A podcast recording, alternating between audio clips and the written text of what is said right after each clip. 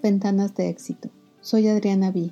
y en este episodio hemos viajado hasta París para platicar con Alejandro Dubuis, un emprendedor muy joven que decidió apostar todo para crear algo diferente y romper con todos los retos que implica el luchar contra los juegos de video. Alex Dupuy, bienvenido a Ventanas de Éxito. ¿Cómo surge la idea de crear un juego que rompe absolutamente con la dinámica de los juegos de video y que hoy mantiene a los niños pues estos juegos atrapados frente a la pantalla? ¿Cómo nace este juego eh, de Padeca que, hace cosas totalmente increíbles y diferentes? pues la, la, idea de Padeca nació en el verano del 2016. en esos tiempos eh, pues vine a visitar a mi familia mexicana y les traje a los, a los hijos de mis primos unas cajas de, de juegos de construcción de madera de, que existen aquí en Europa. Y ah, pues al darme cuenta de que les encantaba muchísimo a los niños y de que ah, pues se veían uh, esos, uh, esos juegos de madera que les había traído, se veían uh, fáciles de reproducir, pues lo, lo, que pensé fue por qué, porque yo no sería capaz de hacer lo mismo. Y pues además, además me pues me, me, me preocupaba mucho ver que los niños de hoy en día pues pasan muchísimo tiempo enfrente de pantallas, sea enfrente de tablets, o enfrente de videojuegos, o está enfrente de la de los uh, de los iPhones para controlar a los a los drones. Y, uh, yo pues recordaba ser niño hace hace pocos años todavía y en mi época no necesitábamos nada de eso para pues, para ser creativos para ser activos para hacer cosas con nuestras manos pues. Entonces uh, pues diría que, diría que así surgió la idea, con las ganas de emprender y con las ganas de ayudar a los niños a que descubrieran el, potencial de sus manos, como, como yo en, en mi niñez. Excelente, la verdad me parece una idea maravillosa y que nos hace tanta falta, ¿verdad? Eh, a estos niños que, que, van a traer pues eh, nuevas generaciones, nueva eh, desarrollar más tecnología, pero que definitivamente la parte creativa, la parte manual es sumamente importante. ¿Cómo fue el proceso de producción? Eh, porque yo sé que todo esto lo practicaste, lo, lo, llevaste a cabo en México. ¿Cómo lograste esta producción para, para que tuviera la calidad que tenías planeada? Cuéntanos un poco de eso. Fue un poco, un poco complicado, que digamos al principio fui a, fui a visitar varios madereros que, que se encargaban de hacer muebles y uh, les presenté pues el, el proyecto de, de, Padeca, de hacer una, miles y miles y miles de tablitas todas idénticas, perfectamente lijadas, etcétera. Y pues la verdad, uh, pues a lo, los madereros no le veían ningún interés, pues o sea, para ellos sentía que el, el, proyecto en sí, de por sí, el producto de por sí era tan sencillo que como no, no lo entendieron y no les interesaba trabajar con eso. Entonces uh, fue un proceso largo y difícil, hecho de, pues, de muchísimas de muchísimas muchísimas citas que al fin y al cabo no llevé, no, no llegaron no no me permitieron obtener nada.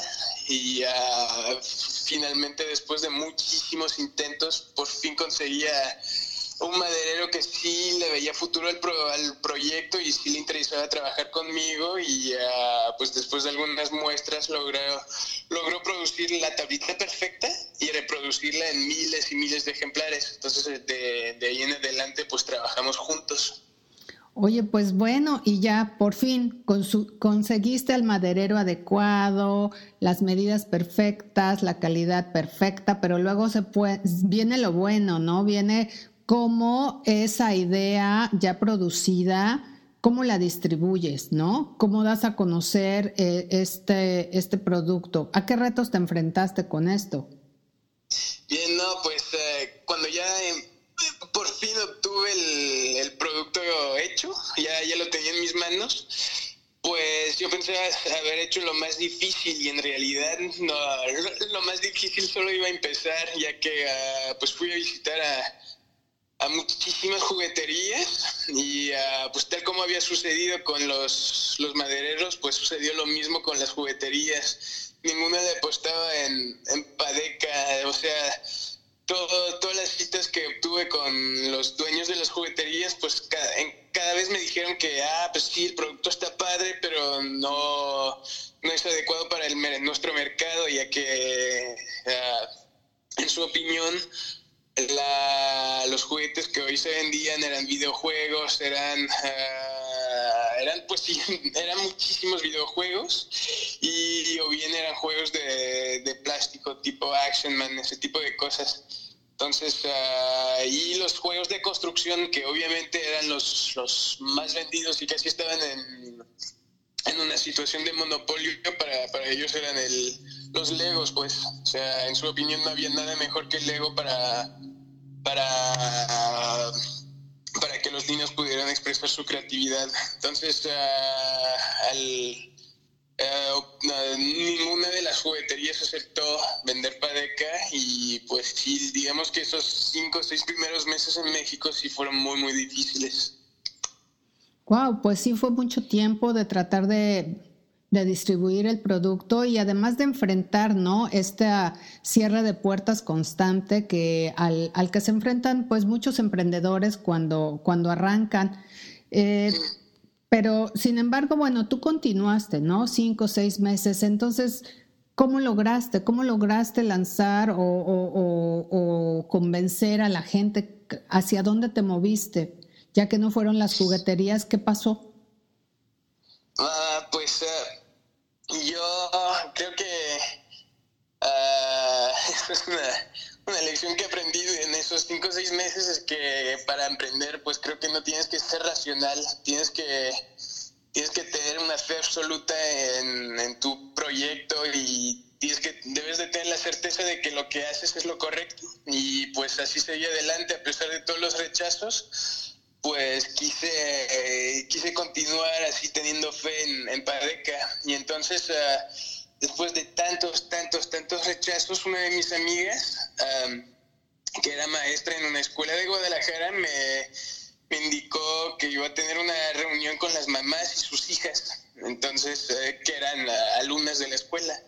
Y pues me dijo que como le gustaba Padeca, pues si yo quería aprovechar para, para presentar el proyecto, el producto, pues eh, que era el, el bienvenido.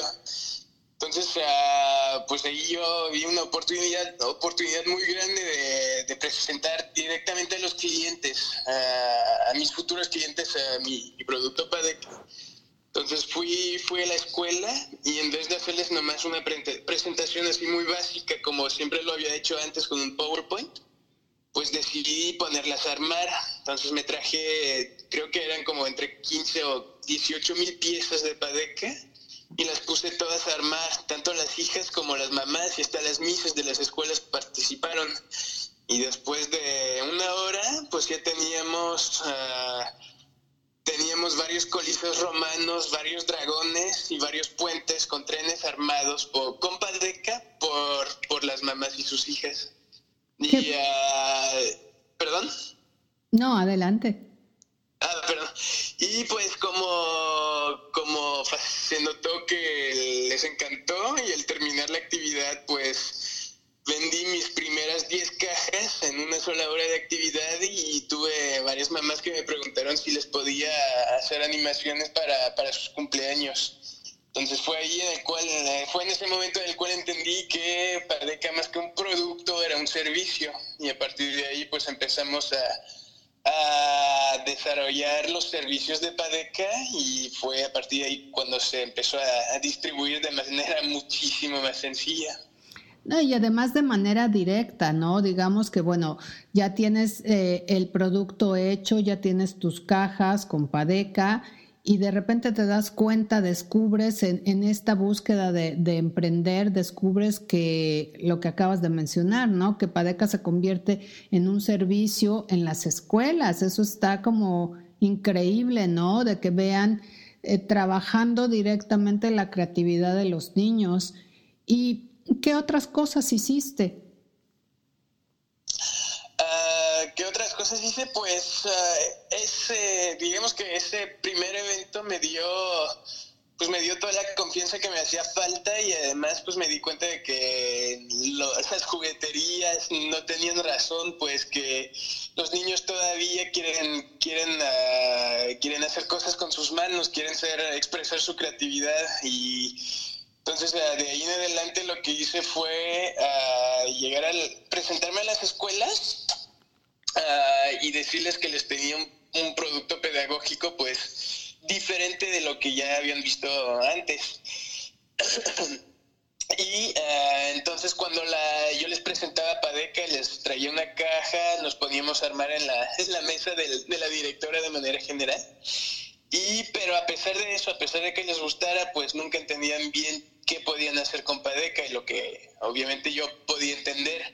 Entonces, uh, lo que les... Uh, lo que les proponía era que nos contrataran para hacer un evento muy básico, un evento muy sencillo con sus niños, que nos cobraran, que nos pagaran lo mínimo, pues, o sea, que nomás nos pagaran nuestros costos y si les, si les gustaba el evento, si veían que los niños la pasaban bien y armaban cosas muy padres y obviamente implementaban valores así de tipo implementar la creatividad, trabajar en equipo, etcétera, si todo eso lo veían en ese solo evento, pues que me volvieran a obtener una cita con ellos ya para hablar más, más en serio.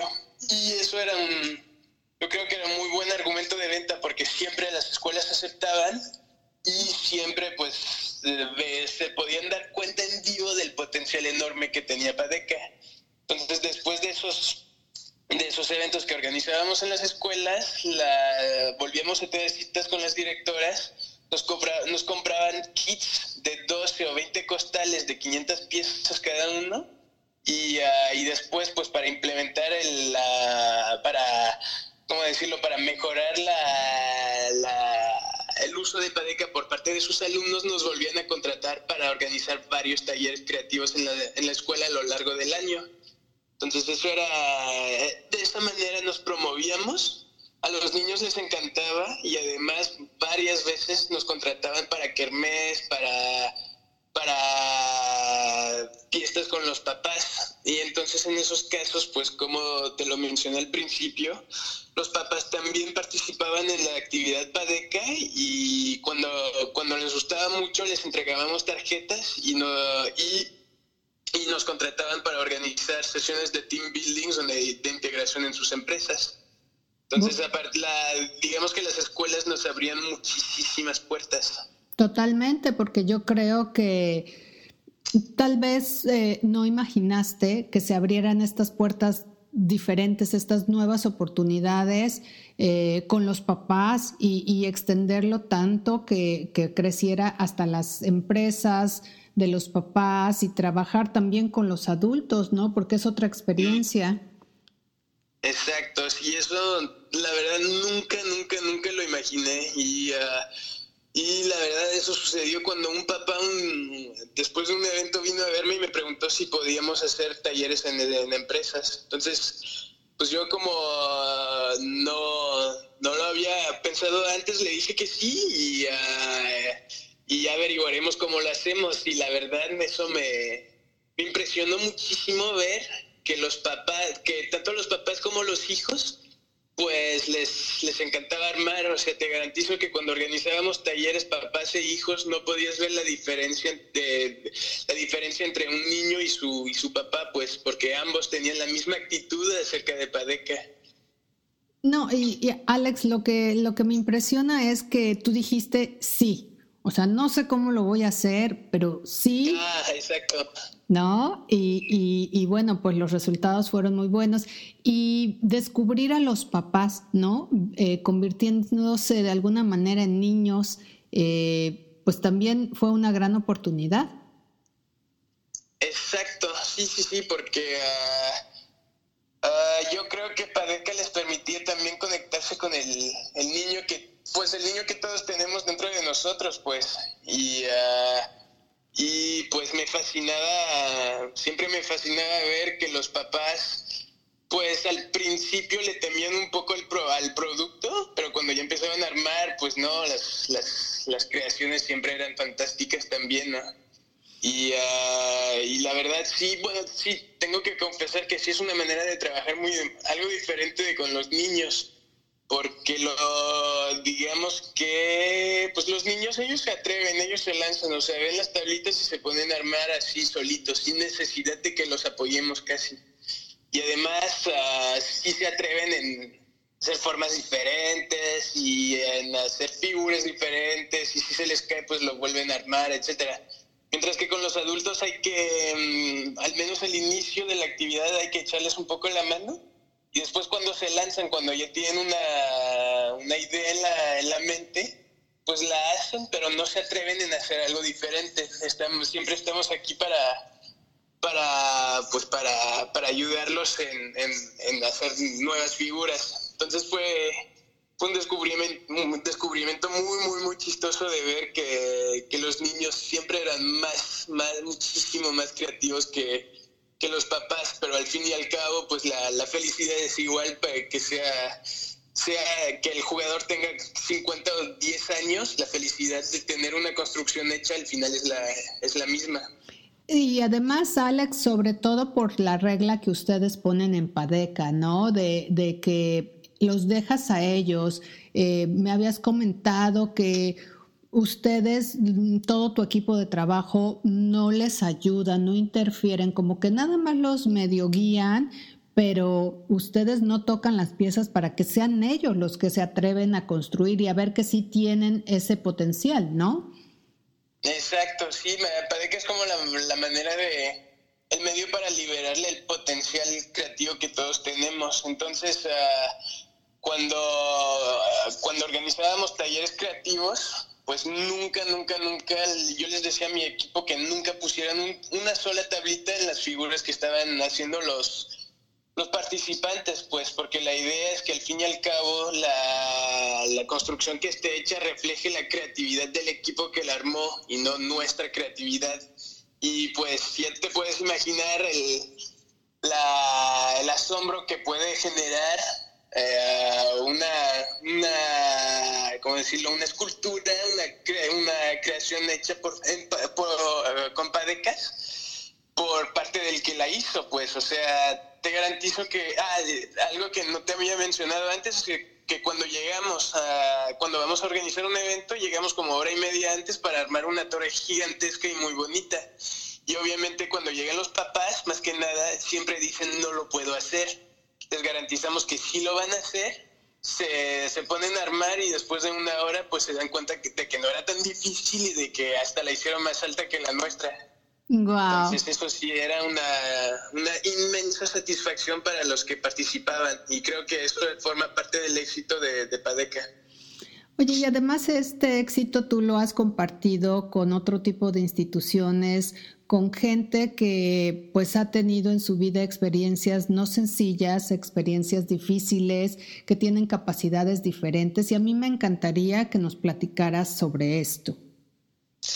Va, uh, pues uh, eso lo hicimos a partir del segundo año de existencia de Padeca. Yo me comprometí en organizar cada, cada mes, en organizar un evento gratis para gente que pues como lo mencionaste tú, que lo necesitara, pues, y la primera vez que lo hicimos fue en un refugio para niñas, para adolescentes, mejor dicho, que habían sido violadas. Y la mayoría de esas niñas, pues, de esas adolescentes estaban embarazadas, además, después de, esa esa experiencia horrible que les había sucedido, pues. Y entonces, pues llegamos a ese refugio, eh, como siempre, pues armamos una torre gigantesca, como, como siempre lo hacíamos, y después le dijimos a, las, a esas niñas que, pues imagina, tenían 12, 13, 14 años y ya con 6, 7 meses de embarazo, pues, y uh, pues imagina con todos los problemas que tenían ellas, donde de repente se podían armar, se ponían a armar y pues ya, no eran adolescentes violadas, ya volvían a ser niñas de 12 años que estaban ahí para, que aprovechaban se, le sacaban provecho a Padeca pues divirtiéndose, comportándose como niñas deberían comportarse a esa edad. Y ah, no, pues ya, ya puedes, puedes imaginarlo, la, la, ¿cómo decirlo? La, la, gran satisfacción que tuvimos después de ver que Padeca puede cambiar de manera muy, muy positiva el, el estado mental, digamos, de las personas que juegan con ellos. También me gustaría mencionar el hecho de que participamos al Teletón con, ah, pues, con niños con síndrome de Down, con cáncer o ansiedad de ruedas, o sea, niños que padecen de cosas inimaginables, pues. Y uh, pues los pusimos a, los pusimos a armar y a pesar de que obviamente las figuras eran más, más sencillas, más no tan complejas como las que ya habíamos visto antes, pues, pues yo creo que para algunos de esos niños por primera vez podían hacer algo con sus manos y pues la felicidad era la misma, o sea, ya no eran niños en sillas de ruedas, eran niños de pues creativos, sonrientes y eso es algo que pues que, quisimos quisimos implementar muchísimo con Padeca. No, oye, pues definitivamente Padeca tiene una magia enorme eh, que yo creo que cuando lo experimentas te desconectas, ¿no? Y, y, creo también que tiene esa finalidad, ¿no? Desconectarte y conectarte con mm. tu creatividad. Y bueno, pues hablando de creatividad y hablando de jóvenes como tú, eh, hay un montón de jóvenes por todos lados que están teniendo ideas acerca de, desarrollar negocios. Eh, ¿Qué potencial y oportunidades tú piensas que tienen los jóvenes latinos? Eh, en mi opinión, los jóvenes latinos tienen un potencial gigantesco, ya que ah, pues yo puedo comparar obviamente con, lo que viví en Europa y de lo que veo en, pues en mi caso en México es que los jóvenes tienen, tienen ganas enormes de, de, salir adelante, pues muchísimo más que lo que he podido vivir aquí en Francia. Y uh, yo, yo siento que ya que el, ya, ¿cómo, cómo explicarlo? Ya, ya, ya, que el Estado no, no te ayuda, no te apoya tanto como aquí en, Francia, pues los jóvenes tienen, tienen la, la voluntad de, de, salir adelante por su cuenta.